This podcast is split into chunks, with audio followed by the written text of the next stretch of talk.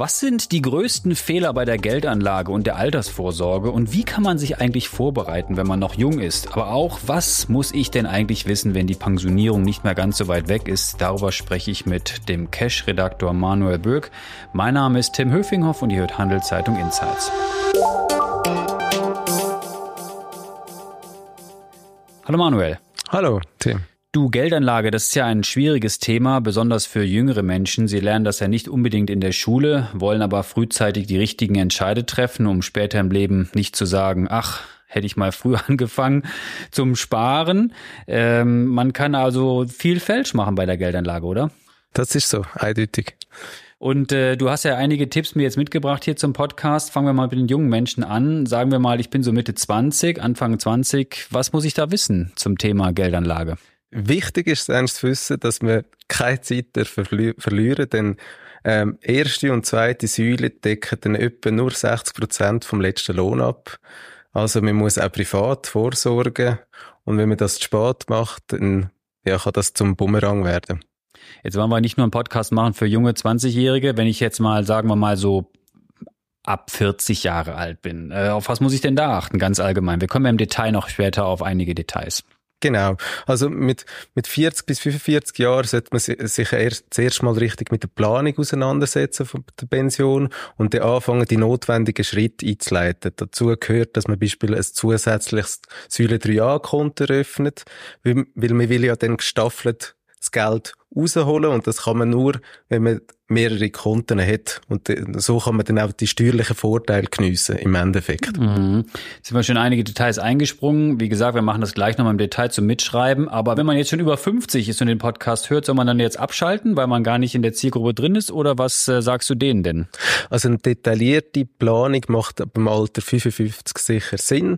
Dann kann man bis, zum Beispiel sich überlegen, ob man noch einen, äh, einen Einkauf in die Pensionskasse plant da muss man dann schauen, dass man die Einzahlungen verteilt, dass man die Steuerprogression kann optimieren kann. Gleichzeitig ist es halt immer der Fall, wenn sich Lebensumstände ändern, indem man den Wohnort wechselt, indem es Entscheidungen gibt, dass man noch einen Vorsorge, einen Check unterzieht und das Ganze noch einmal allgemein anschaut. Diese Folge wird von Schroders Schweiz präsentiert. Schroders ist einer der ersten Vermögensverwalter, der in seinen Portfolios auch Naturrisiken berücksichtigt. Was der Schutz unserer Natur mit Geldanlage zu tun hat, erfahren Sie auf schroders.ch. Jetzt hast du schon viele Tipps genannt. Vorsorgecheck war ein Wort, was ich gerade gehört habe. Sag mal, wie macht man das und wo macht man das? Also nicht jeder kann sich eine private Vermögensverwaltung leisten. Geht man da einfach zu seiner Bank und äh, berät sich da oder liest man ganz Tag cash.ch oder handelszeitung.ch? Weil ich kann mir vorstellen, am Ende berät die Bank einen dann auch nur mit den eigenen Produkten, oder? Ja, das ist tatsächlich ein Problem. Also wenn man, wenn man sich beraten lässt, muss man schauen, dass die, die Personen, wo man engagiert, dass die keinen Interessenskonflikt haben. Also muss immer, ähm, es muss immer klar ersichtlich sein, ob die Person Provisionen bekommt. Also das ist sicher immer wichtig. Man soll vielleicht auch mit verschiedenen Beratern reden, um herauszufinden, welche Person sagt einem am meisten zu. Ähm, Grundsätzlich gilt aber, wie auch beispielsweise beim Aktienanlegen oder ähm, beim Immobilienkauf, man, man sollte sich selber informieren, man sollte sich selber bilden. Dazu gibt's viele Möglichkeiten im Internet mit Sachliteratur, wo, wo man sich das Wissen auch aneignen kann. Es braucht einfach Zeit. Beratung ähm, verkürzt die Zeit im Endeffekt. Und man verhindert wahrscheinlich Fehler, die man sonst machen würde. Das ist sicher auch so, weil, weil es sind halt verschiedene Themen, die ineinander hineingreifen. Das sind äh, Steuern, AV, Pensionskassen und dann im Endeffekt auch Privatsparen, indem man das Geld an der Börse zum Beispiel anlegt. Mhm.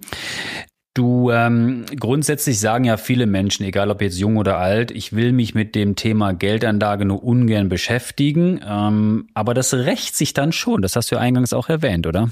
Ja, es rächt sich Beispiel, wenn, wenn sich jemand nur auf den Partner verlässt. Ich meine, gerade heutzutage, wo viele Leute im Konkubinat leben, ist man sich nicht bewusst, dass, wenn man sich dann trennt, das auch Konsequenzen hat für die, für, für die Altersvorsorge.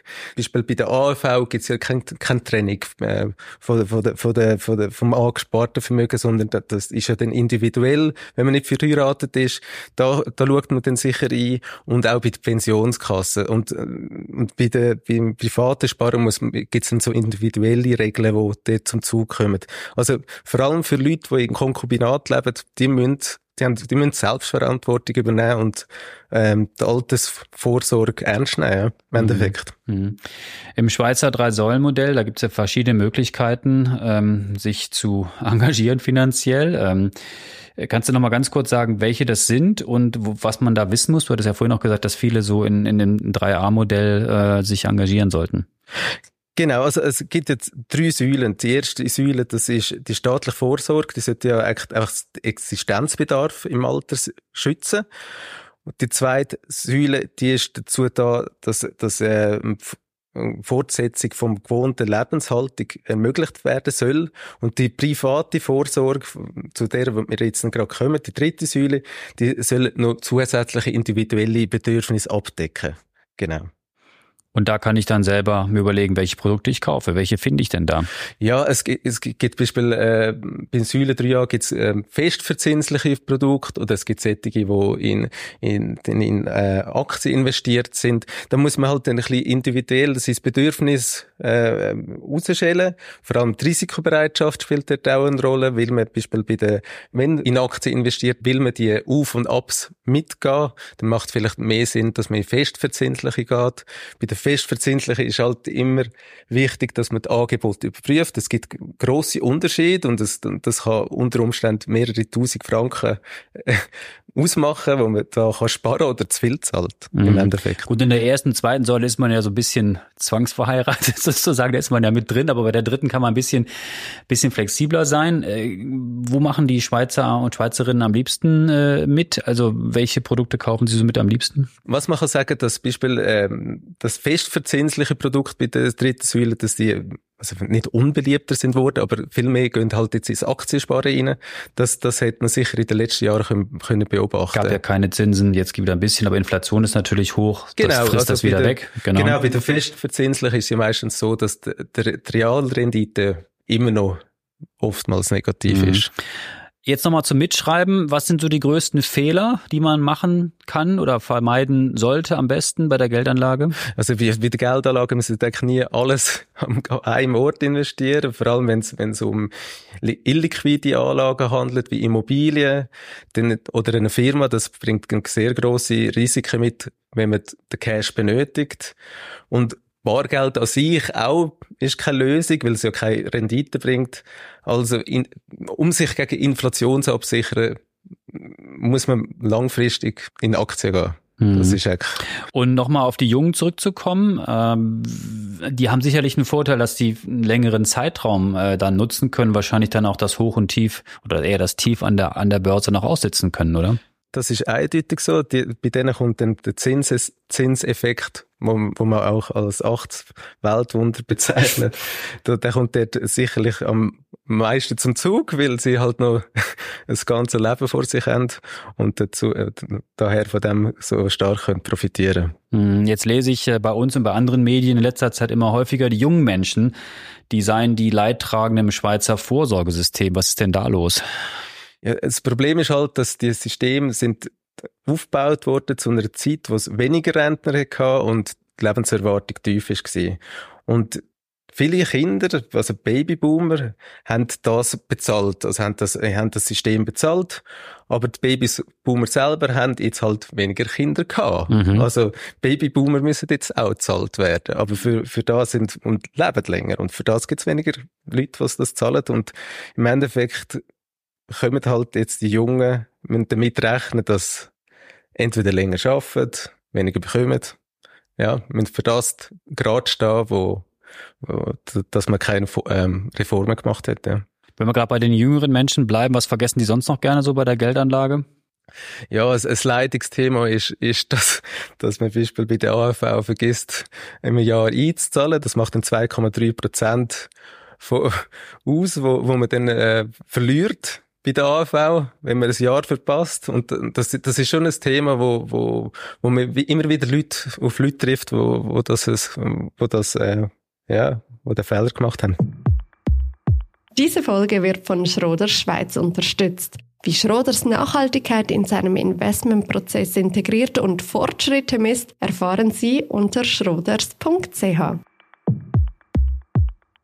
Jetzt möchte ich dich noch was fragen zum Thema Aktienmarkt. Wir haben ja gerade schon ein bisschen darüber gesprochen. Äh, du sagst jetzt, äh, man solle langfristig auf Aktien setzen. Jetzt sagen Kritikerinnen und Kritiker wahrscheinlich, ja, das ist mir aber doch äh, vielleicht ein bisschen zu risikoreich und ich habe nicht so richtig Erfahrung damit. Vielleicht auch junge Menschen sagen, wie, wie, wie kann ich mich an das Thema Aktienmarkt heranwagen? Ich, ich will da nicht zu risikoreich agieren. Was, was sagst du denn da?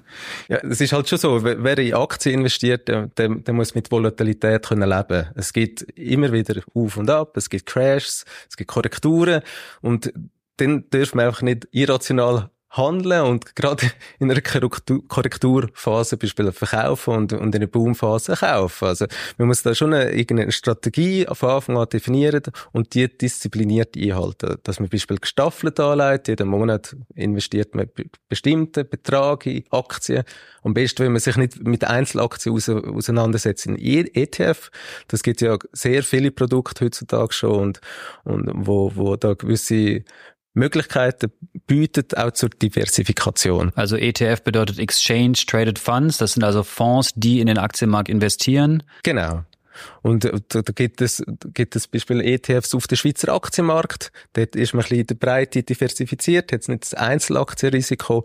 Und dann kann man eigentlich am, an der Höhe und Tiefs vom Aktienmarkt. Also am, am besten halt natürlich langfristig das umgeht, kann man profitieren. Wenn man so Mitte 20 ist, dann kann man immer jeden Monat was zur Seite legen. Das tut nicht weh. Und wenn man 40, 50 ist, freut man sich. Genau, so ist das. Super. Du, äh, jetzt Inflation, großes Thema. Ähm, das frisst dann die Ersparnisse auf. Wo muss ich denn darauf achten? Egal, ob ich jetzt jung oder älter bin.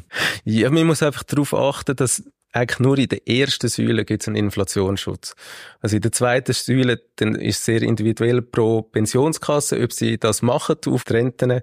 Aber sonst ist man nur in der ersten Säule abgesichert. Sonst ist man auch wieder selbstverantwortlich, dass man das Geld so anlegt, dass man den Verlust durch die Inflation bei, bei, bei, der, bei der Kaufkraft selber tut ausgleichen. Du zum Schluss, jetzt haben wir viel über Fehler geredet oder Dinge, die man besser äh, vermeiden sollte bei der Geldanlage. Was ist eigentlich mit der Steuer?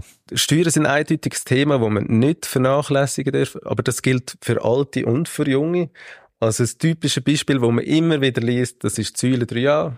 Man zahlt den Maximumbetrag pro Jahr ein als äh, als äh, Selbstständiger und als Angestellter und kann das dann an der Steuer abziehen. Dadurch spart man Geld.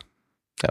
Jetzt zum Schluss des Podcasts haben wir irgendeinen Tipp vergessen, den jeder, jeder kennen sollte bei der Geldanlage. Frühpensionierung ist teuer. Das darf man nie vergessen. Auch wenn man das plant, ähm, das kostet im Endeffekt extrem viel. Lieber tut man dann das Arbeitspensum ähm, schrittweise zurückfahren und so hat man so noch mehr Rente wenn man in Pension geht. Das war jetzt das Fazit für die etwas älteren über 50 und das Fazit für die 20-Jährigen, die sich noch nicht so viel mit Frühpensionierung beschäftigen. Sie müssen sich selber kümmern um alles und sie müssen sich äh, viel einlesen, oder? Genau, sie müssen, sie müssen vor allem dafür sorgen, dass sie, wenn sie entscheiden, dass sie ihre Entscheidungsbasis so gut ist, dass sie keine Fehler begehen und dass sie nicht aus dem Buch aus entscheiden irgendwie eine gewisse Sachlichkeit behalten, rational sein, dann, dann, dann kommen eigentlich die besten Outcomes raus.